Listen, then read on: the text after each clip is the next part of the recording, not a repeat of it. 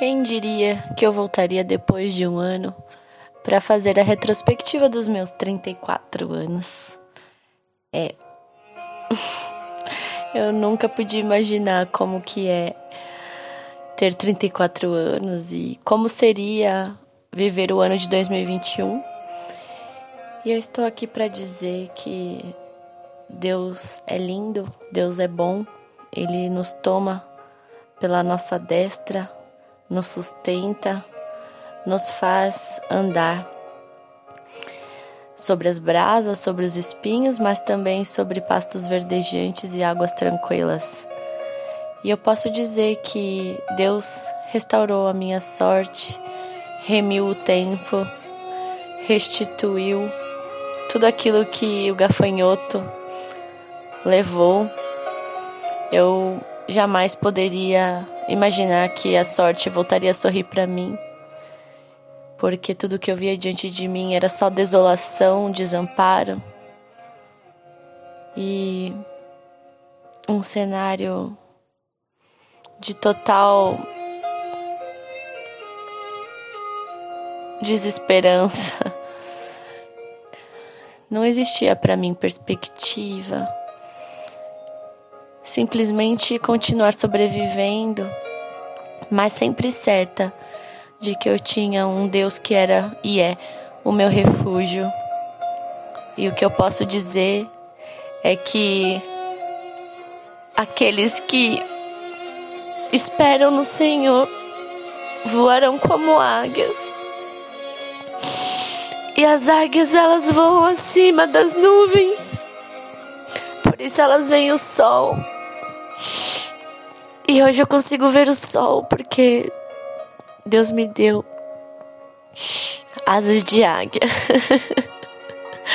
para voar, ressurgir das cinzas e alçar voos que eu jamais imaginei que eu pudesse voar e alçar e me deu forças que eu jamais imaginei que eu pudesse recrutar dentro de mim. Bom, não foi fácil viver o ano de 2021. Foi um ano em que eu decidi que não ia ter espaço nem para uma agulha dentro da minha cabeça, porque eu não queria pensar na minha dor. Eu só queria encher meus pensamentos de estudos e enfiar a cara no trabalho, nos estudos de forma que não sobrasse nenhum átomo para pensar na minha dor. Mas maior que a minha dor é o meu Deus. E só existia uma coisa maior que a minha dor: o amor do meu Deus. E foi Ele que me transformou neste ano de 2021, né? E foi incrível todo o processo que eu vivi. Hum, fácil não foi, porque eu vivi uma sobrecarga muito intensa uh, do trabalho, das duas faculdades, uma presencial e uma EAD, à distância, né? E tentar conciliar isso foi muito complicado, até porque é, nos fins de semana eu tinha que dar conta dos trabalhos das duas faculdades, de cronograma de provas, mais o planejamento das minhas aulas. E eu falava para os meus pais: eu vou morrer, eu não vou conseguir dar conta. Então eu tive vários episódios de burnout, esgotamento. E de verdade foi muito pesado. Mas a minha vontade de abraçar o mundo depois de ter rompido com aquela gaiola de ouro. Eu digo gaiola de ouro porque eu tinha uma vida muito abastada, uma vida de muito conforto, de muitas viagens, de tudo que de tudo que há de mais belo, de mais fino, de mais majestoso que a vida terrena pode proporcionar. Eu tive acesso a tudo isso, mas eu era como um pássaro aprisionado. E Deus me libertou. E quando eu me libertei disso tudo e rompi, ah, como foi bom morar sozinha e ter paz finalmente, não estar mais com uma pessoa que me oprime, que me subjuga, que me humilha o tempo todo, que me trai, que me agride. Ah, como foi bom ter o meu canto, a minha dignidade, conseguir pagar os meus próprios boletos e ver a vida tomando forma, e então descobrir quem eu sou, porque na minha geladeira tinha tudo o que meu ex-marido comia. E eu comecei a ver que as coisas estavam estragando, então veio uma direção na minha cabeça para simplesmente jogar tudo fora, deixar a geladeira vazia e recomeçar do zero. E eu comecei a falar com o meu corpo: "O que que você gosta de comer?" Eu falava, sei lá, que, você tem vontade? Eu comecei a fazer a lista. Eu tenho vontade de comer inhame cozido, eu tenho vontade de comer mandioca cozida de manhã, eu tenho vontade de comer uma vitamina de abacate, eu tenho vontade de comer uma crepioca, tapioca com ovo. E eu falei, caramba, não tem nada a ver com as coisas que eu fazia. É, eu sou bem diferente das coisas que eu comprava, julgava ser e fazer. Então foi um processo muito, muito interessante morar sozinha no meu canto, ter a minha paz, ter é, a minha dignidade e ver e ver tudo tomar forma. Eu achava que se eu conseguisse vender balinha no farol seria muito, porque eu não tinha força nem esperança. Mas eu obedeci aquela voz interna que dizia para mim: continue, avance. E um grande amigo que me disse: seja forte e independente. E essa frase ficou gravada no meu peito, cravada no meu peito, com muita força. E eu falava: eu sou forte e independente.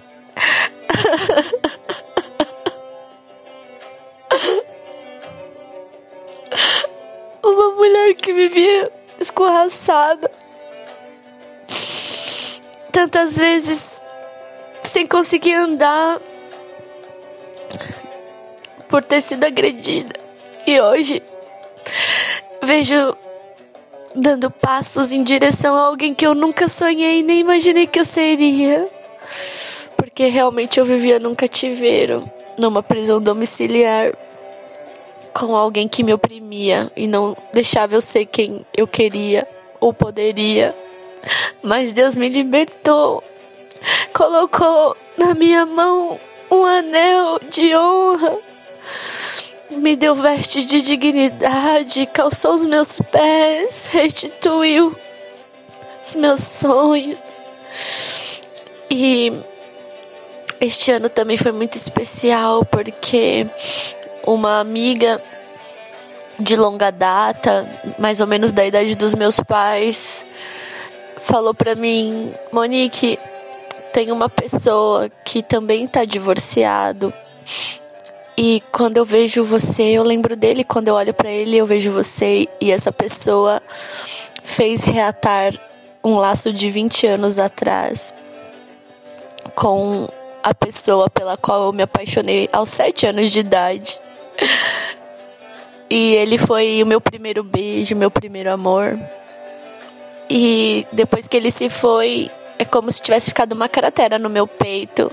Foi a época que eu me tornei uma poetisa semigótica e que eu fazia poemas lindíssimos, mas muito tristes, e que eu fazia desenhos lindíssimos, mas muito tristes. E eu demorei muitos anos para me recuperar dessa cratera e vivi o resto da minha vida com aquele buraco no peito tentando preencher de outras formas e maneiras. E a verdade é que eu nunca tinha amado e nunca consegui amar ninguém depois que ele se foi. Mas ele deixou uma carta que eu tenho até hoje, que eu guardei de 20 anos atrás, que dizia: Eu vou te esperar, não importa o tempo que eu tenha que esperar. E eu vou voltar pra gente casar. e quando ele voltou, foi essa carta mesmo que eu mostrei. E ele disse: Essa promessa eu quero cumprir. Então, ter de volta o amor da minha vida foi a maior das dádivas. E eu dou graças a Deus que eu não sucumbi aos apelos e pressão das pessoas que me massacravam, dizendo: ai, você ainda está sozinha, não consegue ninguém. Me pressionando como se eu fosse uma incompetente. E eu tava me respeitando. É, eu sei quando é o sinal verde de Deus, a voz do silêncio da minha intuição é muito forte e é praticamente inconfundível. Então, eu sabia que ele estava chegando, eu sabia que ele estava chegando. E para mim foi a maior das dádivas, e é o que eu digo. Não estava demorando? Não, não estava demorando. Deus estava caprichando, por isso que estava parecendo que estava demorando, mas quando parece que está demorando, é porque Deus está caprichando. E eu posso dizer que do lado dele, hoje, eu me sinto tão plena, tão realizada, tão feliz, como eu nunca me senti em 13 anos com meu ex-relacionamento, né? Então, eu falei para ele mil viagens à Suíça que é um dos meus países preferidos, não chegam aos pés de estar na tua companhia. Porque por mais que eu viajasse o mundo, eu não tinha do meu lado alguém que tinha olhos para mim. Eu era como Lia olhando para Jacó, sem nunca ser amada, sem nunca ser valorizada. E hoje eu consigo experimentar e vivenciar algo totalmente inédito que eu nunca nem cogitei que isso pudesse ser realidade, de tão utópico que podia parecer. Mas eu posso dizer: existe, existe o amor verdadeiro, esse que faz o nosso coração acelerar, que você pode olhar e falar: Este é o amor da minha vida. Claro que a vida real nos, nos reserva agruras e que os dias são maus, mas nós podemos escolher se vamos antecipar as bordas do inferno ou do céu. Temos que ter realmente muita paciência e compreensão e perseverança. Mas é isso.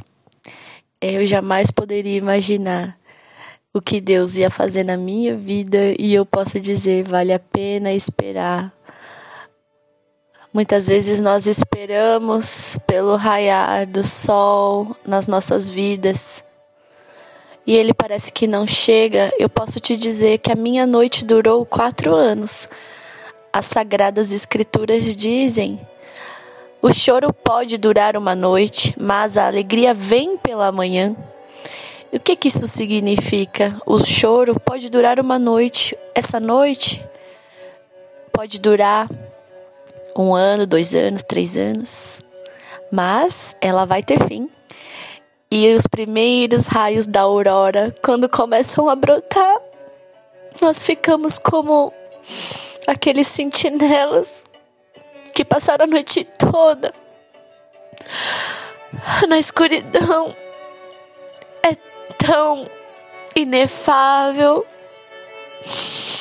a alegria, o regozijo e a gente começa a ficar como o povo de Israel quando saiu do Egito, sentindo os nossos lábios se enchendo de riso, sentindo nosso coração transbordando de um novo cântico.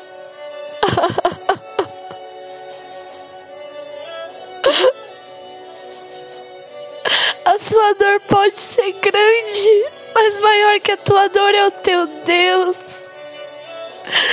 O amor, ele existe. E Deus nos ama. Deus nos ama e Ele não se esquece de nós. Ele é o guarda de Israel. E os olhos dele repousam fixos em cada um de seus filhos.